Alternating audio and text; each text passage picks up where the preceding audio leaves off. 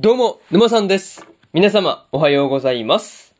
今回ですね、チートクス氏のスローライフの第12話の感想ですね。こちら、語っていきますんで、気軽に聞いていってください。というわけで、早速ですね、感想の方、入っていこうと思うわけですが、まずは、一つ目ですね。先に強くなる薬というところで、レイジがですね、ドツのために一時的に、こう、先に強くなる薬を作っていたわけなんですが、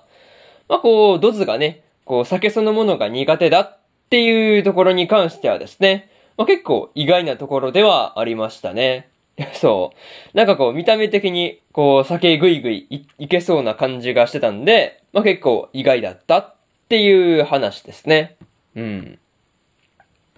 まあ、こう、とはいえですね、酒に強くなる薬がですね、まあ、こう、実際にパーティーの時にもですね、効果を発揮していたっていうことを考えるとですね、結構、こう、酒に弱い人がですね、まあ、付き合いでどうしても酒を飲まないといけないっていう時にはですね、まあ、こう、重宝されそうな薬だなっていう風に思ったりしました。またね、こう、アナベルにいいところを見せたいっていう狙いがね、そもそもこう、薬を作ってほしいっていう頼みの、まあ、こう、背景的なところがあったわけなんですが、まあ、こう、前にね、酒を飲んで記憶をなくしてしまって、まあ、こう、いつの間にやら樽の中に入っていたっていうところですね。まあ、これに関して、まあ、こう、前に笑われたんだっていうことが、まあ、こう、今回の依頼のきっかけになってるんだっていうところもですね、なかなか面白いなっっていうところではありましたね。まあ、にしてもね、こう、レイジも大勢での飲み会は苦手だっていう風に言っていたわけなんですが、まあ、こう、ドズとは違う感じで、まあ、こう、酒を飲む場ですね。こう、酒を飲む場がそもそも苦手であるっていうところに関してはですね、まあ、こう、なるほどなっていう感じではありましたね。そういうところで、まず、一つ目の感想である、酒に強くなる薬というところ、終わっておきます。でですね、次、二つ目に入っていくんですが、異世界に来た時に、というところで、レイジがですね、まあ、こう、こっちの異世界に来てすぐにですね、ノイラを助けた時のことを思い出していたわけなんですが、まあ、こう、随分唐突にですね、異世界にやってきたみたいで、まあ、結構、まあ、こう、びっくりしたところではありましたね。そう。まあ、結構、まあ、レイジ自身も戸惑ってる感じはありましたからね。そう。まあ、とはいえですね、まあ、こう、前世でのレイジがですね、まあ、こう、朝になると、早く夜にならないかなっていう風なことをね、まあ、こう考えていたっていうところからしてですね、まあ、こう、よっぽど職場が、まあ、こう、嫌だったんだろうなっていうところが、まあ、ものすごく伝わってくるところではありました。まあ、にしてもね、異世界に来て、まあ、こう、まあ、すぐにですね、ノエラを助けたわけなんですが、まあ、こう、慣れない創薬スキルを使ってですね、必死にポーションを作っているレイジの姿を見ればですね、まあ、こう、ノエラが、レイジに対して、まあ、こう、恩を感じるというか、まあ、こう、レイジに懐くっていう、この、なんていうのね、今の理由、今の状況というかね、なんかそういうところにも納得がいくところではありましたね。まあ、こう、個人的には、まあ、こう、そこの、レイジとノエラの出会いですね。まあ、その後に、一緒に森を抜けてからっていう話ですね。なんかこう、その辺がどうなったんだろうっていうところが、まあ、個人的にはすごく気にはなっているっていうところですね。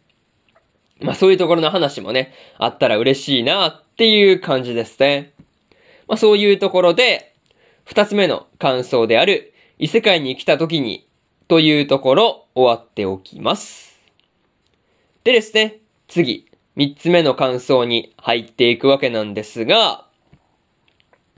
賑やかなパーティーというところで、レイジたちがですね、パーティーに参加していたわけなんですが、レイジがですね、貴族令嬢たちに囲まれているっていうのはですね、前に作ったジェルの影響があったからっていうところに関してはですね、あ、それで囲まれてたのかっていうところで、すごい、こう、納得がいく話ではありましたね。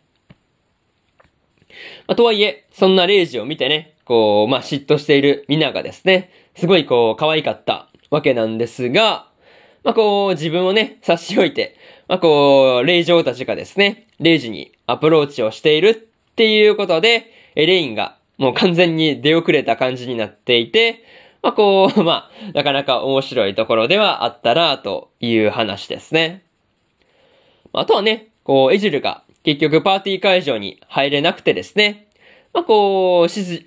まあ、こう、執事の人とですね、まあ、結局二人きりのダンスパーティーをするっていうことになっているところがですね、まあ、こう、これに関しては笑うしかなかったなっていうところではありましたね。そう。なんか、執事の人もノリノリな感じが見てて面白かったっすよね。そう。まあでもね、この時のパーティーではですね、レイジがいろんな人にですね、まあこう愛されているっていうところが伝わってくる感じで、なんか、こう、そういうところがですね、ものすごく良かったなっていう風に思える話ではありましたね。そういうところで、三つ目の感想である、賑やかなパーティーというところ終わっておきます。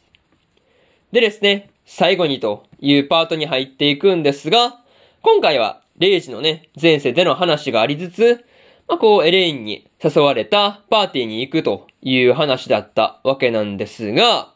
まあ、こう、前世と今とでのですね、レイジの扱われ方ですね。なんかそういうところで、まあ、こう、まあ、大違いというかね、まあ、全然違っていて、まあこう、レイジがこの世界に来れたっていうところに関しては、なんかこう、今の状況とね、まあこう、まあ、前世のところを比べてみると、まあなんかね、本当に良かったなっていう風に思える話ですよね。そう。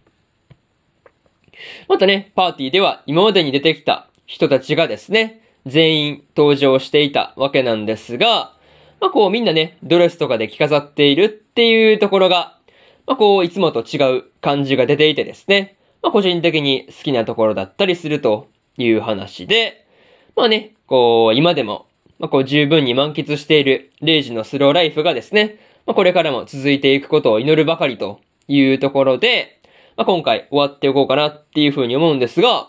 まあね、来週の特別編ですね。特別編ではどんな話がされるのか、今から楽しみなところという感じで、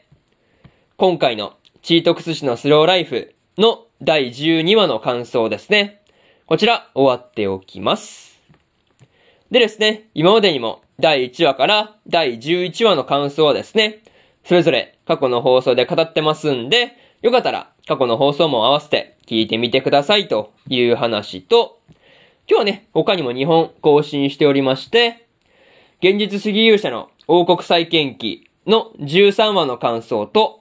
過激少女の13話の感想ですね。この2本更新してますんで、よかったらこっちの2本もね、聞いてみてくださいという話と、明日はですね、